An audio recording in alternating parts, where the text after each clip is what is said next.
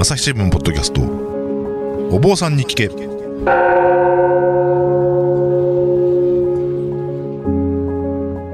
朝日新聞生活文化部の武田真潮です。不安を抱えてきる人々が大勢いるコロナ禍の時代。日々の気になるあるくるをお坊さんに聞いてみようということで配信しているシリーズ「お坊さんに聞け」えーいつもとはちょっと視点を変えて普段の生活では得られない気づきを発信したいと思っています、今回またあそのお盆をめぐる話を東本願寺の本廟部長近松忠さんに聞いていきたいと思います、えー本日もまたえー東本願寺にある宮古店からお送りします。近松さんどうぞよろしくお願いいたします。はい、よろしくお願いいたします。えー、と今日はですね、えー、と近松さんに、えー伺いたいなと思ったのはその大阪市平野区のエコー寺のご住職でもあって、えーまあ、コロナ禍でお盆がどう変わったのかっていうようなお話を伺いたいと思っているんですけれども。はい、あのーえーちょっと今更すぎて本当に申し訳ないんですが、えーはい。1回目、2回目でお話をしてきた通りですね、あの浄土真宗うでは、まああのー実は一番重要な仏事は法恩公という、えー親鸞上人のご命日に合わせて、えー執行されるこの務まる法恩公というのが重要なあ仏事でして、えーお盆をですねもっとまあ、大きな仏事としてやられているご宗派がたくさんあると思いまして、えー他の宗派のおお坊様の方がですね、えーもっと詳しくお盆のお話をしていただけるかとも思うんですが、そもそもその武田さんがですね、えーまあ、なぜ私に、えーこの話をというふうなことを引っかかりながらあのこの場におりましたもんですから、えーちょっとななんでっていうのはちょっと教えていただけたらなと思うんですけど。えーまあ、ちょっとリスナー皆さんにはあのもしかしたらなかなか伝わってなかった部分もあるのかもしれませんが実はあの私はかなりあの無茶ぶりをしていてですねあの浄土真宗の中ではお盆というのはその数ある、えー法要の中で、えー特にあの特段に重視しているというものではない。もちろんそれであの軽軽視しているというわけではないんでしょうけれども他の宗派の方だともっとお盆大切にされているところもありますよということはあの何度もおっしゃっていたと思うんですが、まあ、あのそれはですねちょっとあの古い話になるんですが、えーもう10年以上前になるんですけれどもちょうどあの浄土宗浄土真宗のあの宗祖の親鸞さんというお坊さんがいるんですけどその人の750回忌の法要がありましてその時ちょうど東本願寺のですね、えー広報担当だったのが、えーこちらの近松さんでした。で私は当時あの京都宗教記者会に所属しておりまして、えー当時ですね、えー東本願寺西本願寺さらにはあの、えー親鸞さんの師匠にあたる法然さんという方がいるんですけどこちらの方の800回忌もありまして、えーその法要の取材などをしておりました。でその関係で近松さんとはもう10年来のお付き合いなんですけれども、えーまあ、その中で聞いた話で一つちょっと面白いのがあって実はあのご先祖様が信長の野望に出ていたという話があってですねまあまあ、どうせその、どうせっていうのもちょっと失礼な言い方なんですけど、まあ、あの、ポッドキャストに呼ぶなら、ちょっとなんか、癖の強い感じの、なんか面白いエピソードがあるお坊さんがいいなと思って、ついつい、信長の野望というところで呼んでしまいました。すいません。あのなるほどですね、あのまあ、正直言いますと、あの新聞、うんテレビ、さまざまメディアに登場している有名な僧侶の方っていうのはたくさんいらっしゃると思うので、まあ、なんでっていうのはちょっと思ってたんですけど、あのそこに引っかかられてたんですね、はい信長の予防で。はい。はい、あの、まあ、信長の野望ご存知の方、あの、いいと思いますけど、これ、光栄テックモの、あの、歴史シミュレーションゲームで、あの、武将をですね、あの、育てたり、あの、使ったりして、えー天下統一を目指すという、あの、戦国時代を舞台にしたゲームなんですけれども、これ、あの、本当にご先祖様は、あの、このゲームに登場されているんですか？そうですね。僕は実はそのゲームをですね、えー実際にやったことはないんですが、えーまあ、やられている友人というか知人の方々からですね、えーご先祖が出てるよというふうなことをよく聞いておりまして実際、まあ、あの調べてみたら確かに出ておりまして、えー蓮順という人なんですね、えー蓮如上人これ本願寺中高の祖と言われる、まあ、本願寺の8代目の方ですけれども、この蓮如上人の6番目の男、男六男の蓮順という人がいまして、どうもこの人が出てるということで、あの調べてみたら確かに、えー出ておりまして、えー名前としては元正寺蓮順という名前で出てるんですが、あのこの蓮順という人は、えーその元正寺、これは今の長島という、えー某遊園地大きな遊園地のある長島ですけれどもあの辺りに、え、あるお寺。そして、えー、大阪の八尾市に、えー、賢勝寺というお寺がありまして、えー、これは本願寺派ですけれどもそして、えー、平野区のうちの江光寺大谷派、まあ、こういう三家寺を、まあ、建立したというふうな人物なんですね、えー、ですので実際に確かにゲームに出ているようですね。はい。やっぱり戦国時代のお坊さんで、まあ、浄土真宗といえばあの、まあ、一向門徒とか一向一揆とかそういうので実際にあの支配地域もあった、はい、ある意味軍事勢力ではあったあって、えー、石山本願寺ですとそれこそ織田信長と戦ったりしてましたけれども実際にこのご先祖様の蓮寿さんというのもその時代戦ってらっしゃったんですか？そうですね、あのー、時代的には、えー、少し信長の時代よりもまあ前になるんですけれども実際はあのこの蓮順としては、まあ、すぐ上の兄が本願寺の9代目を継いだ実如という人でして、はい、えー、この実如上人をサポートして、えーまあ、本願寺という京都の本願寺というお寺を、まあ、浄土真宗の中心的なまあ勢力にするために、まあ、中央集権化ですね、えー、そういったものを図るためにさまざ、まな、まああのまあ、ある意味汚れ役といいますか、まあ、そういう政策面ですとか、えーまあ、そういったところでこう実の承認をサポートしていったと。あるいは実の承認の次の10代目の商女承認という方がいらっしゃいますがあこの人はですね、えー、実はこの蓮順という人の娘の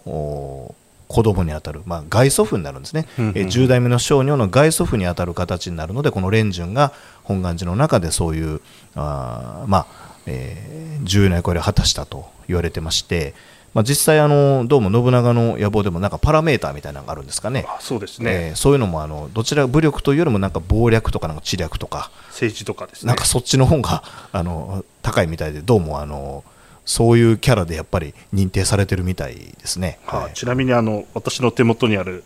あのネット情報でも、やはりあの政治とか、そうですね、地望とか、どちらかというとあの、えー、やっぱり政治力といいますかそういう面が強いキャラクターなのかなというふうに思って、えー、見ています。でちなみにそのこの蓮寿さんが建てたお寺というのがその近松さんが今住職をされているエコージということになるわけですね。そうですね、えー、まあ蓮寿を一応回帰といいますか、まあ、そういう形で、えー、言っているということで私が蓮順から数えて16代目になりますね。はあはあ、はいえー、ということはもうじゃあずっとその近松さんのお家ではそこで代々、えー、まあ、もちろんお盆もそうですしあるいは春秋のお彼岸もそうですしあの、まあ、先ほど、えー、法音校ということもおっしゃってましたけども数々の仏事をずっと歴代そちらのお寺で続けてらっしゃっていうことになるんでしょうか？そうですね。あのエコー寺ができたのは実はもともと大阪の八尾市というところでして、はい、でそこが発祥なんですけれども江戸時代の中頃にもともと本願寺がえー、1602年、慶長7年ですかね、はい、えー、本願寺が東西に分かれるんですけれども、その時には、あの江光寺はあの西の方に着いたということがあります。でそれが江戸時代の中期になって、えー、西から東にさまざまな事情があって伝播をするんですけども、はい、まあ、その時にその八尾のお寺をですね出て、えー、私の先祖がその大阪の平野区というところに、えー、改めて江光寺というお寺を開いて、まあ、大体もう330年から40年ぐらい経ちますけれども、まあ、そちらの方で、まあ、平野区の方で、えー、ずっとお寺をやって今おっしゃっていただいたような形で、まあ、営まれてきたということになります。あれですねあの西本願寺というと浄土真宗本願寺派で、まあ、東本願寺といえば真宗大谷派ですけど、はい、天波って言ってそのこっちのグループからこっちのグループにって移ることっていうのは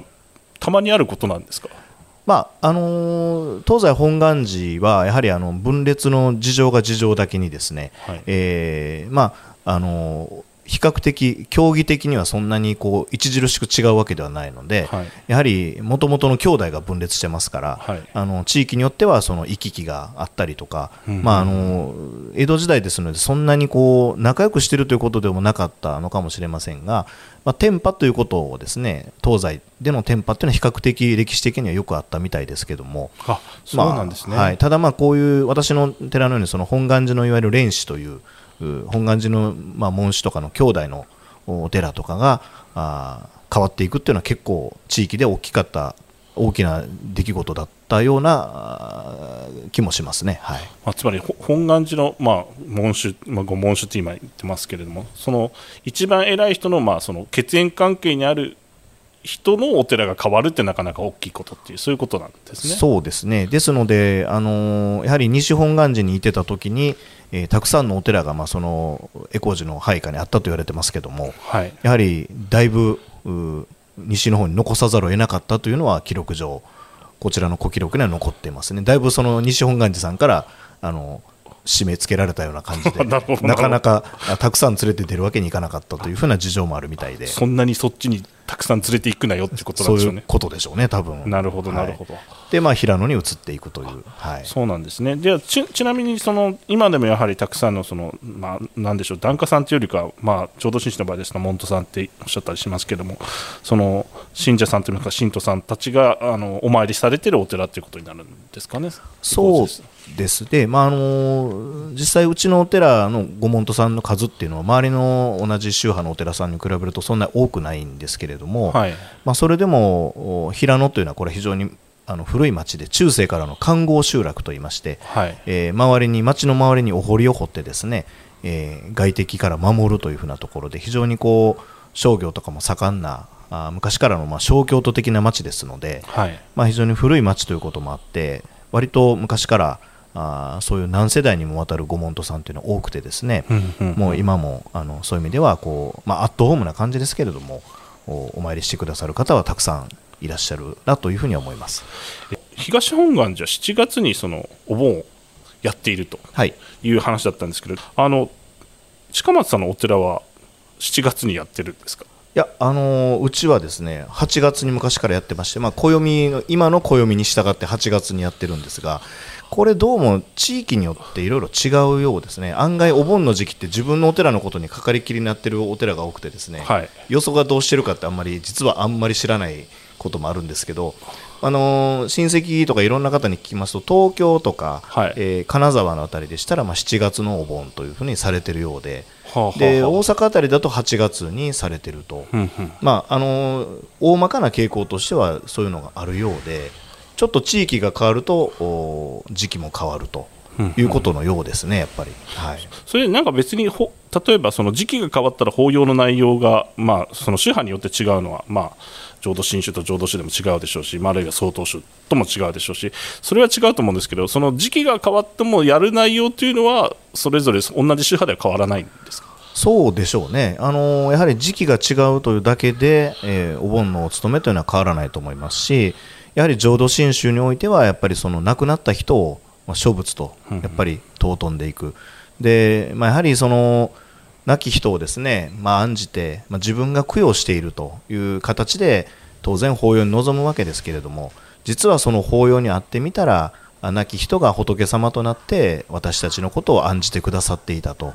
まあ、そのような形で気づかされていく、まあ、そういうのが浄土真宗のお盆ということで、まあ、先ほどから申しておりますように、えーそういうお休み、まあ、少し時間が余裕ができる中で、えーお寺とかお内仏に、えー身を置いていただいて、まあ、そして、えーそこで命の在り方というふうなものを少し、えー考えていただく。日頃の心を少し離れて、えーそういったものを考えていただくと。まあ、私なんかは個人的に8月というのはやはりあの終戦記念日もありますし、はい。やっぱり日本人にとっては非常にこう命というものうんのあり方とかですね、そんなものをやっぱりこう痛切に考えるあの原爆の投下とか、まあ、そういったものも8月にあるわけで、うん。まあ、そういったものをやはり毎年迎えるたびに、まあ、そういう私たちの命のあり方というもの、えーやはり先祖というのはそういう意味では私たちは仏様というふうにいただきますから、まあ、そういう方々の存在を通して今の自分の在り方を考え直すやっぱ機会として裏本に集まっていただくと、うん。まあ、そんなふうには考えてはおります。そうですね、確かにそのお8月、まあ、7月15日、まあ、あるいは8月15日、その前後の時期っていうと、どうしても終戦記念日もそうですし、まあ、確かにその広島、長崎の原爆もありますし、そういう意味でその多くの方が亡くなった、あの歴史的なあの出来事のちょうどそのあった時期になるわけですから、そこでまたその亡くなった方々に思いを致すという意味では、そのお盆という時期が日本にあるというのは、なかなかあの意義深いものがあるんじゃないかなというふうに私もお話を聞いていて思いました。はい。朝日新聞ポッドキャストお坊さんに聞け。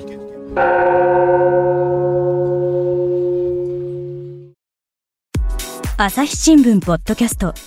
ニュースの現場からある種すごい興奮している中で笑顔を見せてると、トランプ氏の呼びかけに応えてですね、ええ。その祝祭的な雰囲気っていうのが現場にあった。その子供のまだライオンなんですけれども、はいはい。ただなんですね。ただはい。余剰動物っていう言い方が業界の中ではあるんですけれども、世界有数の海外取材網国内外各地に根を張る記者たちが毎日あなたを現場に連れ出します。音声で予期せぬ話題との出会いを。朝日新聞ポッドキャスト。ニュースの現場から。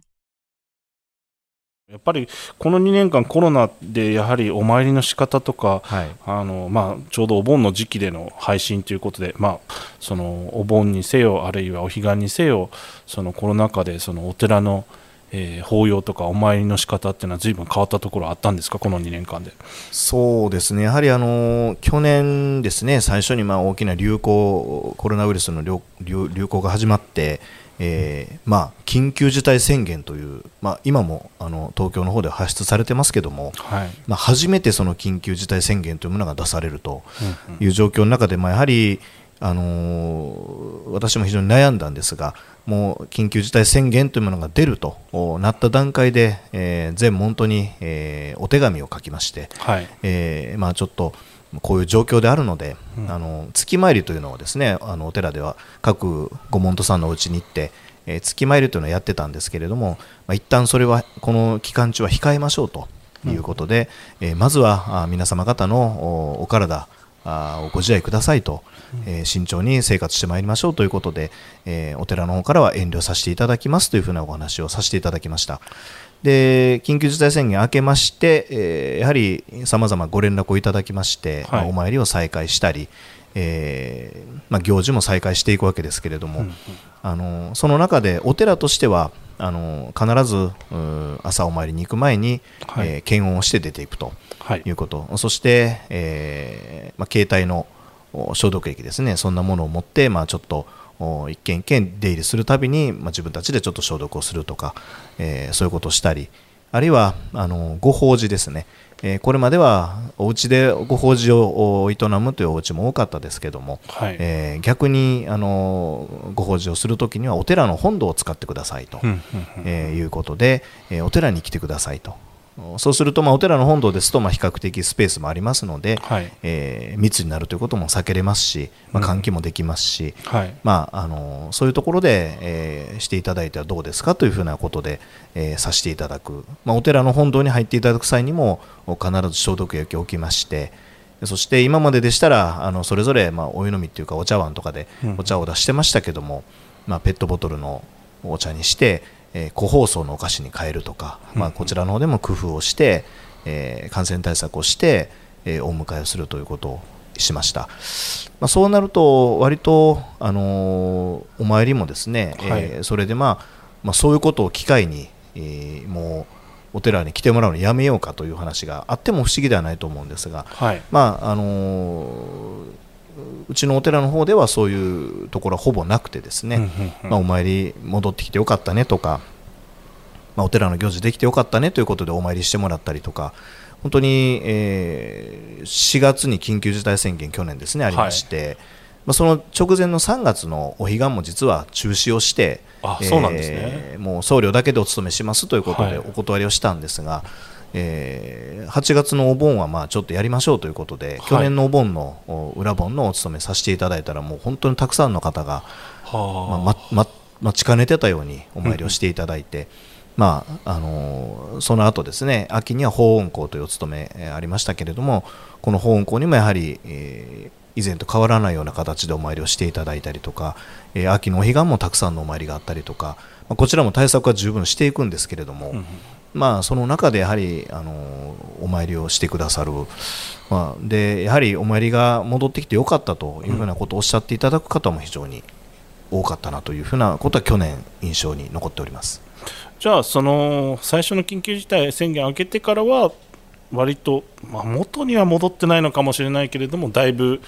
お寺に人が来る形にはなったっていうことになるんで少すかね。しずつ戻ってきてますね、あの以前通りおっしゃるように、本当に以前、元通りということではないですね、やはり、えーそうではないけれども、例えばご法事にしてもその今まででしたらもう10人20人というふうな親族もたくさん集まってのご法事だったお家でも、まあ、ご家族だけとか、はい。まああるいはご葬儀とかでもご親族知り合いの方をおたくさんお参りあったのがもう本当に家族だけとか、まあ、少しそういうものはこの2年間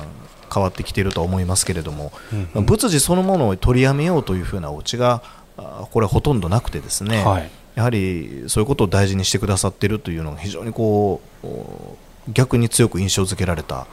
この2年ではあります。じゃあそのまあコロナ禍でまあお盆のところぐらいからその、まあ、去年のお盆ぐらいからまたちょっと正常正常化とまでは言わないまでも感染対策をしながらまたお寺で法要しましょうというふうに戻していったということですけれどもその、まあ、実際感染対策してると、まあ、それなりにそれなりにっていう言い方失礼ですけれどあの普段とは違って気を使わなくちゃいけないところもあるからいろいろ大変だと思うんですけれどもそういうふうにおそらく変わったところもあれば、はい。また逆に変わらなかったところもあると思うんですけどそれ変わったところと変わらないところっていうのはそこは近松さんとしてはどう思われますか？まあ変わったところはやはり本当にあの人が集まりにくくなったなというのはあります、はい。仏事の場というものがなくなっていくということも、まあ、場合によってあるかもしれませんけれどもそれ以上にやはりその場ができたとしても本当にこう今まで、えーたくさん来られてた場にやはり数名になったとか、うんうん本当に家族だけになったとかあのあるいはもう勤めに出てる子供らはもう呼ばなかったとか、はい、まあ、そういうことになりますとやはり世代を超えて仏事に触れていただくということがこの2年間非常に減ってきたなとうん。いうのは感じるわけですね。だから今までご法事だったらもう若い人も来られてたものがもう、まあ、そこのお父さんお母さんだけの世代になっちゃったりとか、うんまあ、そういう部分は非常にやっぱ変わってきて次の世代に本当に伝わっていくのかなっていう危機感は非常にありますね。そのまあよそのお盆ですとそれこそ、まあ、あの何度かあの今回のお盆シリーズでも、えーお話してますけどそれこそおじいちゃんおばあちゃんの実家に帰っていく、はい。みんなでお墓お参りするっていうその世代を超えたその家族のリユニオンといいますか再会の場として機能してたものが、なかなかそうならなくなってきた面が出てきたっていうことなんですかね。そうですね。やっぱりそういう集まり方がなかなかこの状況ではできにくくなってるなとうんうんいう気はします。思った思ったよりは減ってはいないんですけども場としては減っていない。でもその場に集まる人々の数が減っていると、まあ、そういう感じですかね。なるほど、あの逆にそういう中にあってもここは変わらないなっていうふうに近松さんがお感じになっているところはどういうところになるんでしょうか？そうですね。やっぱりあのーそこで法事の場とかで、あのー集まってこう、まあ私のようなものが行ってお話をする会話をしていく。その中でこうご門徒さんとの距離感っていうんですかね。そういうものはまあマスク越しではあるけれども、うんうん。まあ、心の中でのそういう精神的な距離感っていうのはそんなに遠ざかったものは感じないと、まあ、マスクをしてのお経ですので特にこの季節なんていうのは非常にしんどいんですけれども。なるほど、あのそれでもマスクをしてやるわけですけども、まあ、それはそうとしてもやっぱりこう行った時にお邪魔した時にあるいはお寺に来てくださった時にする会話とかですね、まあ、そういうものとかはこう変わらないと言いますか逆にそのお参りがなかった時期にあの改めて、えー来てもらってた人が来ないっていうのはやっぱりちょっと寂しかったねとか、はい。あのやっぱり来てもらってよかったとかやっぱりお寺にえー時折行くのがあー取り戻せたみたいな部分はやっぱり非常にお声掛けいただいて、うん。あのハッとされることもありましたしまた、あの文書ですね。各お家に郵便物とかで、えーお寺の近況とか、うん。私の近況とかお伝えするものをですねちょっと増やしてみたりとか、あるいはまあ道行く人に、えー掲げてるまあ掲示板ですね、まあ、そういったところでのメッセージとかを少しまめに掛け替えたりとか、まあ、そういったこともしながらできることをまあやっていくという部分。でやはりそういう来ていただいた方の表情というのは本当にこう変わらないというふうな部分も感じております。なるほどつまりあの、まあ、コロナを機化としてというのが正しいのかどうか分かりませんけれどもその結果として、うんまあ、人と人としての関係性が深まったりあるいはあのその大切に気づかされたりっていうような面もあったっていうことなんでしょうかね。そうですね、まあ、僕もそうですしおそらくそのご縁をいただいているその皆さんも改めて、まあ、お寺ということだけではなくて、このコロナという中で本当に人と人との距離というか、まあ、物理的な距離というよりも心の距離といいますか、まあ、そういったもののその大切さというか、まあ、そういう人間関係というものをですね、えー、やはり人間関係によって苦しめられる場合も人はあるわけですけれどもやはり人間と人間との関係によって救われるということもあると思うんですね、うん、まあ、そういったものをこう考え直していく非常に重たい機会にはなってるんじゃないかなというふうには感じます。なるほど、まあ、そこは何でしょう、なかなかお参りできない、まあ、お盆でも帰れなかったっていう人もたくさんいると思いますけれども、それは何でしょう、それだからあの全てがダメになったわけじゃなくて、え、そんな中でも人と人としての関係性っていうのは、まあ、維持する方法もあるし、逆に深まる場合もあるということで、えー、あのそういうふうにお盆という機会を受け止められたらいいのかなというふうに私は感じて聞いていました。はいあのおっしゃる通りで、あの会わない、会えないっていうことによって、え、その方を思うという心も出てくると思います。まあ、そういう人を思う心であったりとかあるいはその今まで当然のようにあったことが実は当たり前でなかったと私たちは当たり前と言ってしまうと次を次を求めていくんですけれども実は私たちはありがたいというふうな感覚がやっぱりあったと思うんですね。ありがたいというのはあることが硬い。つまり本来そうでないものが実は、あ大事だったという頂だと思うんですね。このありがたいという気持ちであるとか、まあ、そういう離れていても人を思う気持ちといいますか、まあ、そんなものがやっぱりこう改めて大事になってくる、まあ、そういったものをですね、えー、このコロナというふうなあ現象といいますかそういう状況の中でですね、えー、また考える機会をいただいたんじゃないかなというふうには思っております。わかりました。ありがとうございました。ありがとうございます朝日新聞ポッドキャスト。お坊さんに聞け。えーと、今日はあの東本願寺にお邪魔して近松さんからお話を伺っていました、えー、近松さんから聞いたんですけどあの8月に入ってサマーフェスタっていうのが京都駅前であってそちらの方に東本願寺も参加されるんですか？そうですね、あのー、このサマーフェスタっていうのは、まあ、ちょっと前からいろんな形でイベントをさせていただいてるんですが、えー、なかなか新型コロナウイルスの、まあ、感染拡大ということで、えー、十分なことも去年もできていなかったんですけども今年は、えー、そのコロナ対策をですね十分に施して、え、あまり人がたくさん一気に集まらないようにですねイベントを分散してこの下京区京都駅前エリアでさまざまな催し物をやろうということで、えー、祭事家族連れの皆さんにも来ていただけるような祭事を行うということをやっております、えー、カラスマルシェという名前で、えー、カラスマ市場カラスマルシェという名前で、え、東本願寺の前の緑地帯ですね、え、噴水のある緑地帯でさまざまな、軽食とか雑貨の販売テントなんかを設けましてであの東本願寺の建物の案内等の日もありますので、えー、詳しくはですね、えー、そういうカラスマルシェあるいはまあ下京区のサマーフェスタということで、えー、検索とかをしていただければあ詳しく見ていただけるんじゃないかなと思います。ちなみに期間は8月1日から9月4日頃までってことになるんでしょうか？そうですね。あの今まではもっと期間短く集中開催をしていたんですがあ新型コロナウイルスの対策として、まあ、イベントを分けてゆったり日程を取ってえ今年は開催をしようということで十分な工夫をして、え開催されるということでございますのでお近くの方はですねまた少し、え密にならない程度で、えお顔を出していただければなと思います。冒頭でですねご先祖様のあの蓮寿さんのお話がありましたがその蓮寿さんのさらに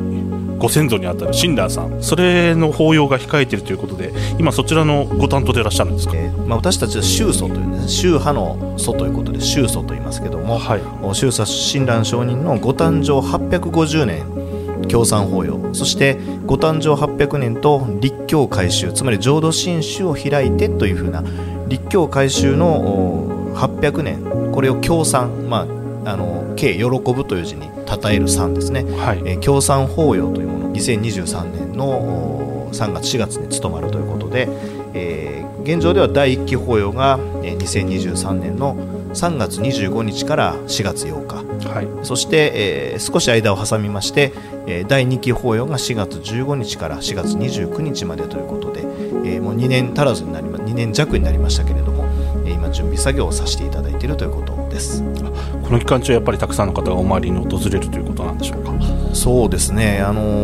ー団体参拝とかも現状計画はしてるんですがやはりこの新型コロナウイルスの感染という状況がある中でですね、はい。計画していくっていうお寺さんの状況にはもう当然なり得ていないということもあって、うんまあ、非常に苦しんでいるんですが、まあ、あのなんとか十分な対策を施しながら、えーお参りをしていただけるように、えーこちらとしてもできる限りの工夫をしながら今計画をしているということになります。あわかりました。ありがとうございます。りがとうございます。今回も朝日新聞の武田があお届けしました、えーお坊さん日記のシリーズはまだまだ続きます、えーぜひまたお聞かせあのお聞きください